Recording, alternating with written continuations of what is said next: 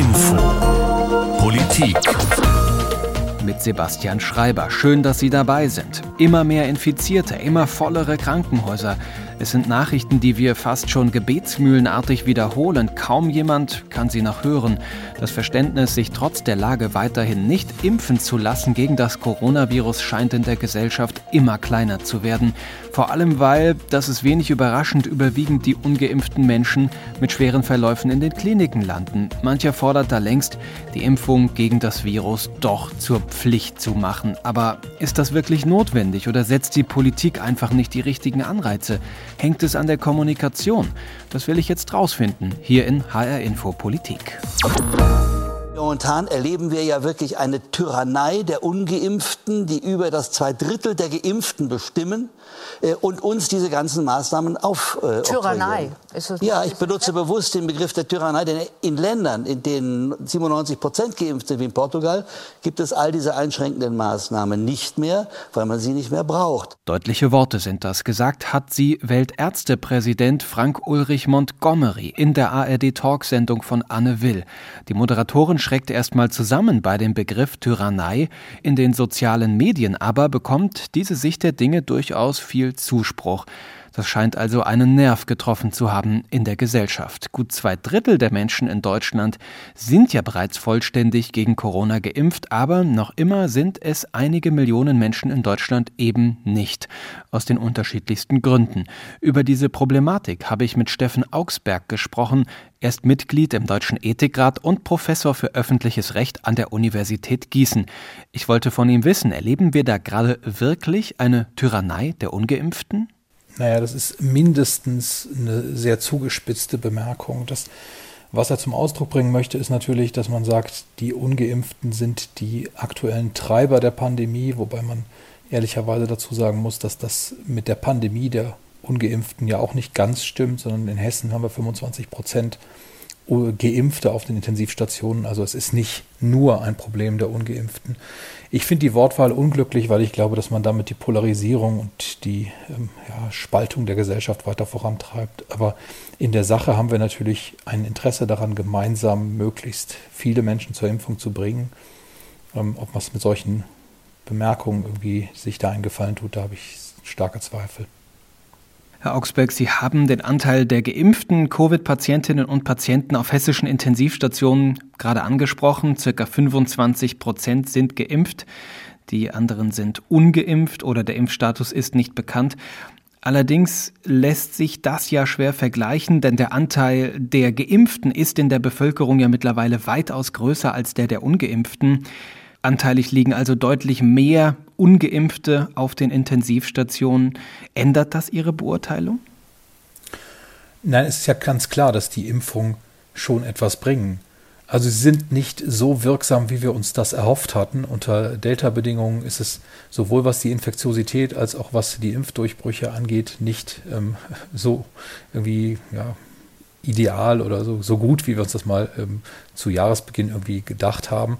Aber natürlich bringen die Impfungen etwas. Man hat ein deutlich, deutlich verringertes Risiko, selber schwer zu erkranken. Ähm, man hat auch ein verringertes Risiko, andere anzustecken. Da ist es aber ein bisschen weniger eindeutig. Und insofern ist es natürlich aus meiner Sicht auch vernünftig, dass Menschen sich impfen lassen.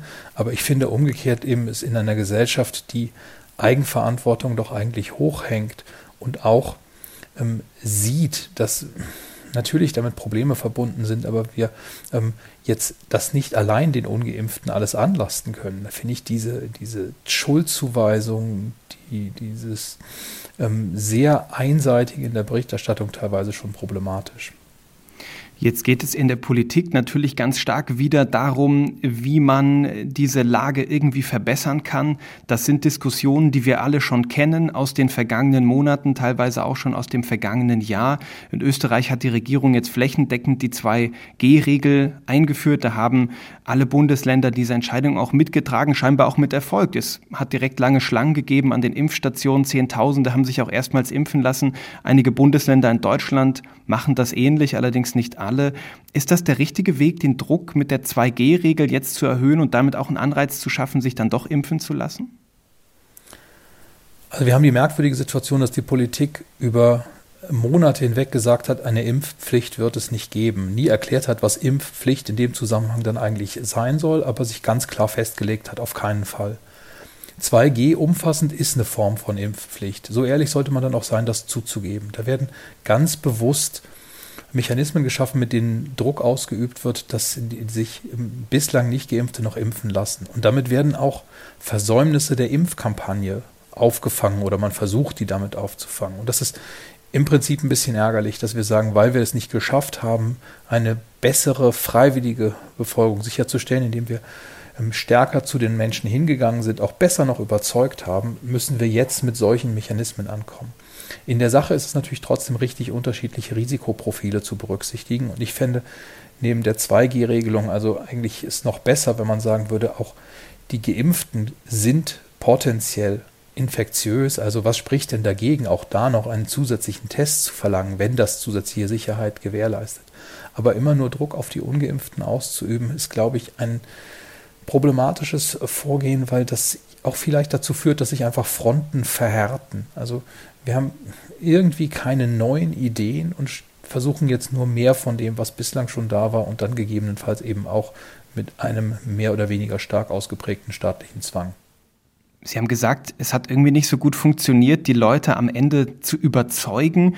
Haben Sie eine Idee, wie man da noch stärkere Anreize setzen könnte, ohne gleich im Prinzip diese Impfpflicht zu verhängen oder sie im Prinzip nachzubauen durch 2G-Regeln oder ähnliches? Mir ist völlig unbegreiflich, warum wir nicht bessere Daten haben warum wir nicht genau wissen, wer geimpft ist, wie viele geimpft sind, wo Probleme liegen der Impfung. Damit man dann auch gezielt Personen ansprechen könnte, sich Gedanken darüber machen muss, ob es bestimmte schichtspezifische, herkunftsspezifische Unterschiede gibt, die man dann irgendwie zum Anlass nehmen könnte, da gezielter darauf einzuwirken. Aber das ist Ausdruck dessen, was wir in der ganzen Pandemie sehen. Man zögert und äh, will offensichtlich nicht irgendwelche Differenzierungen vornehmen, bestimmte Gruppen herausgreifen. Dabei ist offensichtlich, dass es sicherlich auch bei der Impfung irgendwie Unterschiede gibt, welche Bevölkerungsteile da wie intensiv mitmachen.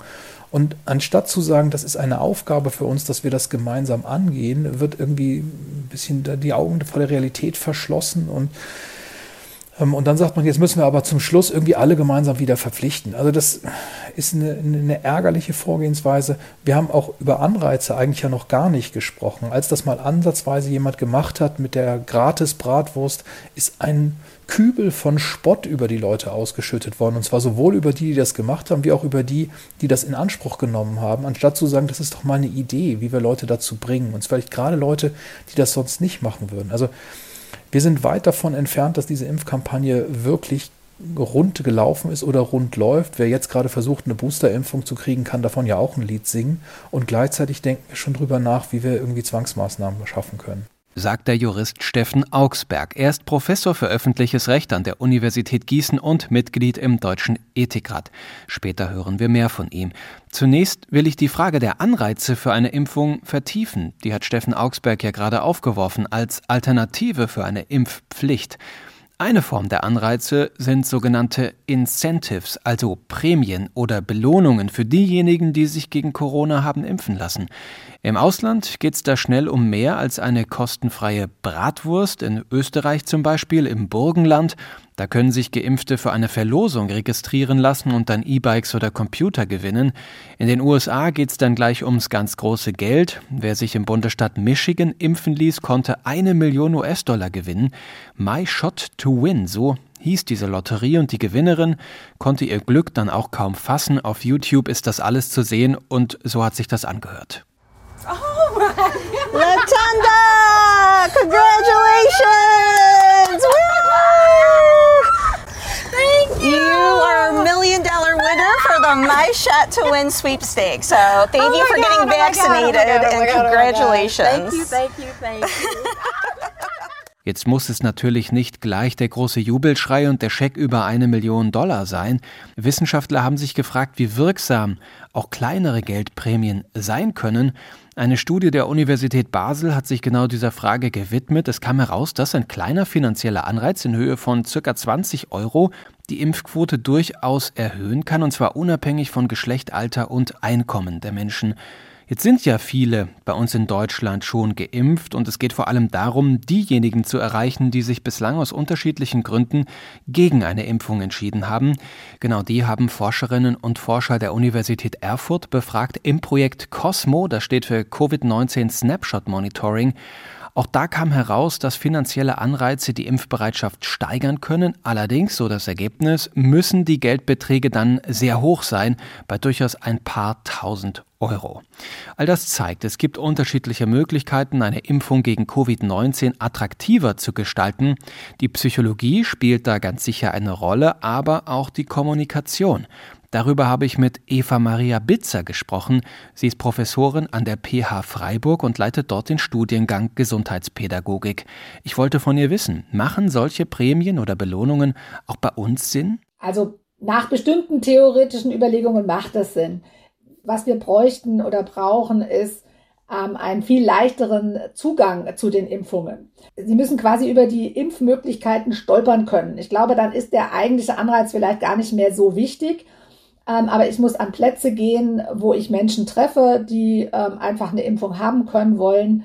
Das ist, glaube ich, wäre noch der wichtigere Punkt. Wenn ich das höre, dass viele Menschen sagen, ja, aber ich, ja, ich habe aber keinen Hausarzt und ich weiß nicht genau, wo ich mich jetzt hinwenden soll und es war ja auch irgendwie kompliziert, dann müssten, müssten auch die Anreize, wenn man mit Anreizen arbeiten wollte, müssten sie auch sehr niedrigschwellig sein.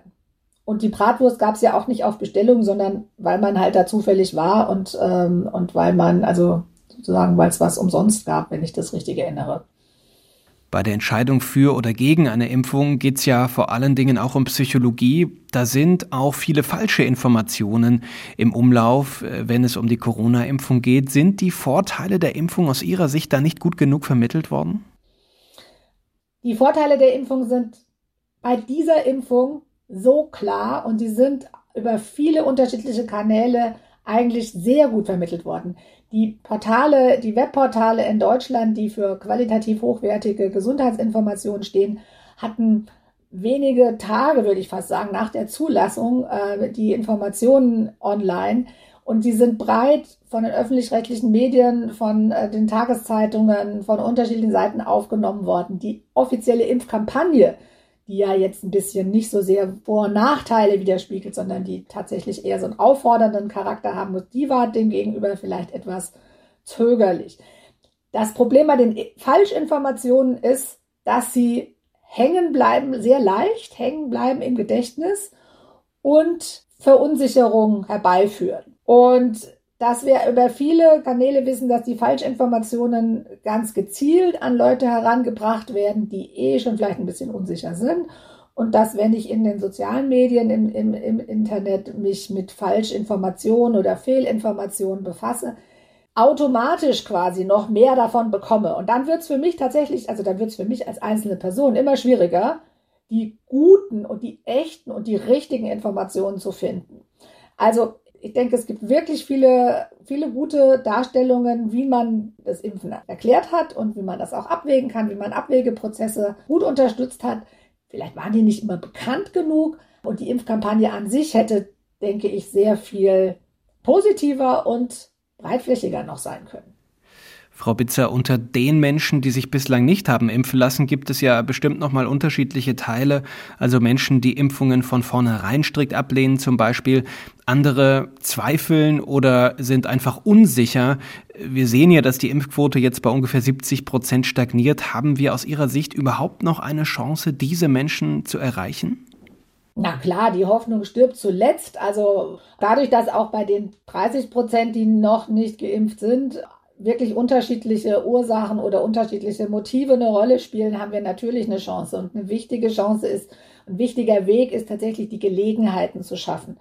Die Gelegenheiten zu schaffen und immer wieder zu betonen, es gibt eine Milliarde Impfstoffdosen ist verimpft worden. Wir wissen, es gibt bestimmte Nebenwirkungen gibt's, über andere wissen wir, die gibt's nicht. Diese Art der Information darf immer, darf man gerne auch immer wiederholen.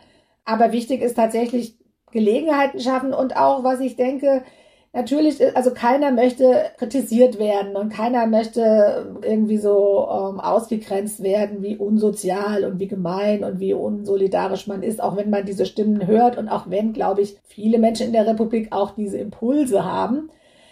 Ein Punkt, den ich denke, den man in der Kommunikation auch nicht vergessen sollte, dass man wirklich den Schutz, den die Impfung bietet, für die Menschen deutlich machen sollte und sagen muss, ich wäre ich wäre einfach auch, oder wir wären froh, wir sind froh als Gesellschaft, wenn sich viele impfen lassen, weil es eben auch für ihren Schutz ist.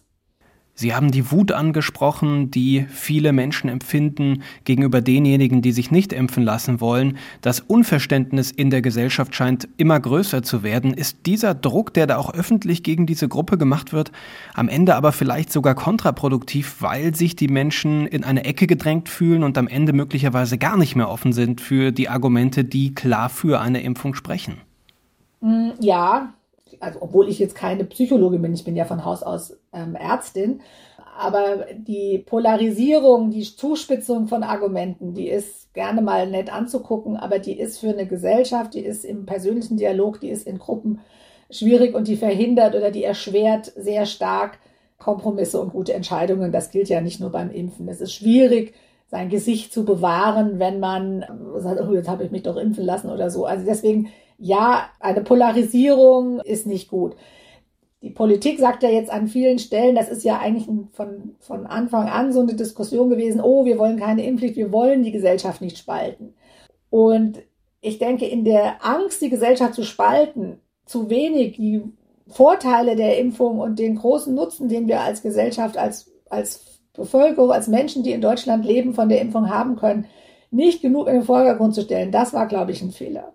Wir müssen eigentlich wirklich intensive Versuche unternehmen, die Gesellschaft zu einen, in dem Ziel, diese Pandemie erfolgreich zu bekämpfen. Und das können wir mit den, mit den Maßnahmen, die wir haben. Und das können wir mit den Impfstoffen, die in Deutschland zugelassen sind. Und die wir das Glück und den Wohlstand haben, die wir den, den Menschen zur Verfügung stehen können. Frau Bitzer, wir haben über die Impfkampagne gesprochen, wir haben mhm. über die Kommunikation dieser Kampagne gesprochen.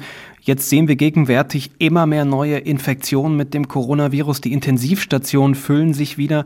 Wann ist denn aus Ihrer Sicht ein Punkt erreicht, wo man auch ganz klar sagen muss, jetzt muss man kommunikativ dringend nochmal umsteuern, weil die Lage einfach zu brenzlig wird? Ja, der ist eigentlich jetzt schon erreicht. Man muss ja ganz klar sagen, man muss ja ganz klar wissen, selbst wenn wir heute alle impfen würden, dauert es ja noch sechs Wochen, bis der Impfstoff komplett ist. Also die Situation, wir brauchen unbedingt sofort eine intensive Kommunikation darum, die, die sagt, hey, wir müssen das Impfen für die mittleren Altersgruppen ganz einfach machen und wir müssen Anstrengungen unternehmen, dass die vulnerablen Gruppen in den Pflegeheimen, in den Altenheimen geschützt werden, dass die Impfmobile dorthin kommen, Möglicherweise braucht es für bestimmte Personengruppen stärkere Verpflichtungen. Die Situation ist schon jetzt schlimm. Und die Impfungen wirken ja erst mit einer Verzögerung. Deswegen können wir uns eigentlich gar keinen Tag sparen, indem wir nicht solche, solche Aktivitäten auf mehreren Ebenen starten. Sagt Eva Maria Bitzer, Professorin für Medizin in der Gesundheitspädagogik von der PH Freiburg. Kommunikation als Schlüssel für den Impferfolg, das kann also ein Rezept sein, um die Quote derer zu erhöhen, die sich gegen das Virus haben impfen lassen. Dazu gehört ein niedrigschwelliges Angebot. Die Politik in Bund und Ländern arbeitet daran, Lösungen zu finden. In Hessen sollen zum Beispiel Menschen über 70 Jahre per Post eine Erinnerung bekommen, sich auch ein drittes Mal gegen Corona impfen zu lassen. Da geht es dann also um die sogenannten Boosterimpfungen.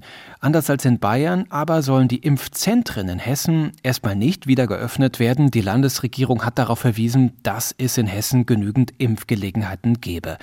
Auch im Bundestag geht es darum, wie die Zahl der neuen Infektionen begrenzt werden kann. Die epidemische Lage von nationaler Tragweite, diese Rechtsgrundlage, läuft Ende des Monats aus. SPD, Grüne und FDP, also die wohl künftigen Regierungsparteien, haben ein Gesetz ausgearbeitet, das weiter bestimmte Maßnahmen ermöglichen soll, zum Beispiel die Maskenpflicht. Auch die 3G-Regel am Arbeitsplatz ist da ein Thema. Olaf Scholz von der SPD, aller Voraussicht nach der nächste Bundeskanzler, hat im Bundestag nochmal an die Bevölkerung appelliert, sich impfen zu lassen. Ja, es ist wichtig, sich impfen zu lassen. Und es führt dazu, dass man auch besser mit der Sache umgehen kann und dass die Virenlast dann auch typischerweise geringer ist, weil der Körper schnell und zügig mit der Infektion umgehen kann. Und dann richtet sich Olaf Scholz an die Opposition. Was Sie machen, was Sie machen, ist merkwürdige Konstruktionen, die alle immer an der Sache vorbeigehen, zu fabulieren. Konstruktionen, die darüber hinwegreden, dass das Einzige, was dazu beitragen kann, dass wir die Gesundheit dieses Landes und der Bürgerinnen und Bürger schützen können, ist, dass sich möglichst viele impfen lassen. Und für jeden Einzelnen ist es auch die beste Lösung. Schönen Dank. Tja, und was, wenn das alles nichts bringt und die Impfquote sich am Ende nicht steigern lässt und die Infektionszahlen weiter steigen? Trotz der Appelle, trotz möglicher Anreize, die gesetzt werden können, trotz 2G-Regeln, die viele Bundesländer jetzt mehr und mehr verhängen. Ist eine Impfpflicht dann überhaupt rechtlich denkbar? Auch diese Frage habe ich dem Gießener Verfassungsrechtler Steffen Augsberg gestellt, der auch Mitglied im Deutschen Ethikrat ist. Ich halte das überhaupt nicht für ausgeschlossen. Wir haben das auch als Ethikrat immer gesagt, insbesondere berufsspezifische Impfpflichten oder besondere Verpflichtungen, eine Impfung vorzunehmen, kann es geben, gerade bei denen, die Kontakt mit, mit hochgefährdeten Personen haben. Aber das setzt eben auch voraus, dass wir belegen können, dass das etwas bringt, dass wir vorher schon andere Maßnahmen ausprobiert haben und dass wir nicht und, und denken, dass das dann das allein selig machende Mittel ist. Also das muss alles irgendwie eingebettet sein in ein umfassendes Maßnahmenpaket. Da brauchen wir entsprechende weitergehende verbesserte Testpflichten. Auch dass wir die, die Gratistests irgendwie gestoppt haben, war sicherlich im Nachhinein keine gute Idee. Und all solche Konstellationen müssten sichergestellt sein. Ähm, aber natürlich kann es so sein, dass wenn wir sagen, das hilft alles nichts, die Situation ist so dramatisch, dass man anders jetzt nicht dieser Situation Herr werden kann, dass man dann auch jedenfalls dort, wo eine besondere Gefährdung vorliegt, also nehmen wir zum Beispiel den Pflegebereich, ähm, dann dachte, hier können wir über ähm, noch zusätzliche Sanktionierungen nachdenken. Aber dass das jetzt schon tatsächlich so weit ist, scheint mir jedenfalls in dieser Pauschalität zweifelhaft. Und auch da würde ich gerne sehen, dass man genauer sagt, wo denn eigentlich die Schwierigkeiten liegen. Also wenn wir, ich glaube, in der Schule oder im medizinischen Bereich 95 Prozent Geimpfte haben, da brauchen wir keine Pflicht. Also müssten wir genauer ermitteln, wo eigentlich die Schwierigkeiten liegen und dann darauf punktuell und möglichst zielgenau reagieren. Gibt es denn dafür eigentlich eine rechtliche Grundlage? Wenn es um eine Impfpflicht geht, geht es ja dann auch ganz äh, gerne und schnell um das Beispiel der Kinderkrankheiten, in denen wir ähnliche rechtliche Bedingungen sehen, zum Beispiel bei der Masernimpfung. Da gibt es ein Gesetz, das eben vorsieht, dass alle Kinder, die in den Kindergarten oder in die Schule gehen, gegen Masern geimpft sind. Auch das Kita-Personal soll geimpft sein. Ist das eine Vorlage auch für das Coronavirus für die kommenden Monate? Nee, eine Vorlage glaube ich schon deshalb nicht, weil es ja die Kinderimpfung was ganz, ganz anderes ist an der Stelle. Aber natürlich gibt es auch schon länger Impfpflichten, also spezifische Regelungen, die sich damit auseinandersetzen, über das hinausgehend, was wir jetzt da im, im Kontext ähm, etwa von 2G und ähnliches erleben. Das ist also nicht von vornherein etwas, was irgendwie aus dem Arsenal des staatlichen Handelns herausfällt. Es muss aber besonders gut begründet werden. Und wir haben seinerzeit als Ethikrat uns auch geäußert zu der Masern. Regelung und haben gesagt, eigentlich sehen wir dort keinen Bedarf für eine entsprechende Verpflichtung der Kinder, weil dort nicht die Schwierigkeiten liegen. Da gibt es eine hohe freiwillige Befolgungsrate und die Folgen sind auch weniger dramatisch. Aber bei den Erwachsenen gibt es bestimmte Impfdefizite und deshalb wäre dort eine ähm, auf bestimmte Berufsgruppen, Tätigkeitsbereiche bezogene Impfpflicht schon darstellbar. Damit ist aber noch nicht gesagt, welche konkreten Sanktionsmechanismen einsetzt. Da gibt es auch eine Bandbreite dessen, was staatlicherseits gemacht werden muss. Das ist eine politische Entscheidung. Darüber muss man aber dann auch sprechen. Das müsste diskutiert werden. Ich habe das Gefühl, dass jetzt diverse Verbände vorpreschen und sagen, wir wollen das. Aber die politische Debatte, die, die hinkt dem so ein bisschen hinterher. Dabei wäre das doch wichtig zu sagen, was sind die Voraussetzungen für eine solche Impfpflicht? Unter welchen Bedingungen würden wir das machen? Haben wir tatsächlich schon genug gemacht? Was können wir noch anderes machen, bevor wir gegebenenfalls zu einem solchen drastischen Schritt greifen? Liegt das aus Ihrer Sicht auch am Machtwechsel in Berlin, der sich gerade abspielt? Fällt uns da auf die Füße, dass eine Regierung schon halb abgestiegen ist und die andere noch nicht ganz fest im Sattel sitzt? Ja, das wäre wünschenswert, wenn das so wäre, weil man dann den Eindruck hätte, es ist ja gewissermaßen ein Übergangsphänomen, aber ich habe nicht das Gefühl, dass das früher besser war. Also das ist ein eigentlich durchgehendes Problem der ganzen Pandemiezeit, dass wir so eine gewisse Verantwortungsfurcht haben in der Politik, dass Dinge wenig transparent diskutiert werden, dass sehr gerne darauf verwiesen wird, das hat uns ja die Wissenschaft oder auch der Ethikrat so gesagt. Dabei geht es eigentlich um genuin politische Entscheidungen, die man den Bürgerinnen und Bürgern erklären und denen gegenüber eben auch verantworten muss. sagt Steffen Augsberg, Professor für öffentliches Recht an der Universität Gießen und Mitglied im Deutschen Ethikrat. Die Gewissheit wächst, dass die Corona-Pandemie nicht einfach irgendwann endet, sondern wir langfristig mit dem Virus, aber auch mit den Folgen leben müssen. Die Politik hat durchaus Alternativen, wenn es darum geht, auf eine Impfpflicht zu verzichten, materielle Anreize zum Beispiel oder ein niedrigschwelliger Zugang zu den Impfungen. Der Handlungsdruck der Politik aber steigt in diesen Tagen fast ins Unermessliche, weil auch die Zahl der Infektionen explodiert. Die Wut gegen die noch ungeimpften Menschen scheint immer größer zu werden. Es kann jedoch eine Wut sein, die am Ende niemandem wirklich weiterhilft, weil der Graben zwischen geimpften und ungeimpften einfach immer größer wird. Das war HR Info Politik mit Sebastian Schreiber. Diesen und andere Podcasts finden Sie in der ARD Audiothek auf hrinforadio.de und auf Spotify. Hörenswert ist da etwa auch das Interview meiner Kollegin Juliane Ort. Sie hat sich mit einem jungen Paar getroffen, das von Frankfurt aus in den Schwalm-Eder-Kreis gezogen ist und verrät, warum das Landleben durchaus glücklich machen kann. Hören Sie doch mal rein.